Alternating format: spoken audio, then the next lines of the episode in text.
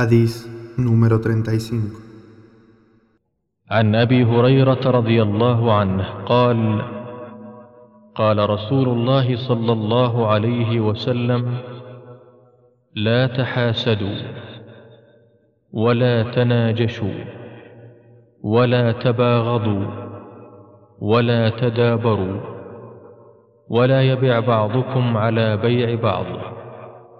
وكونوا عباد الله إخوانا. المسلم أخو المسلم. لا يظلمه ولا يخذله ولا يكذبه ولا يحقره. التقوى هاهنا ويشير إلى صدره ثلاث مرات. بحسب امرئ من الشر أن يحقر أخاه المسلم. كل المسلم على المسلم حرام دمه وماله وعرضه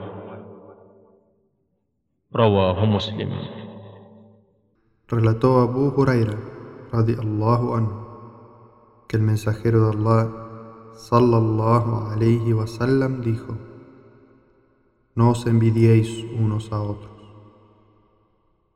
No pujéis para implicar a los demás. No os odiéis unos a otros. No os deis la espalda.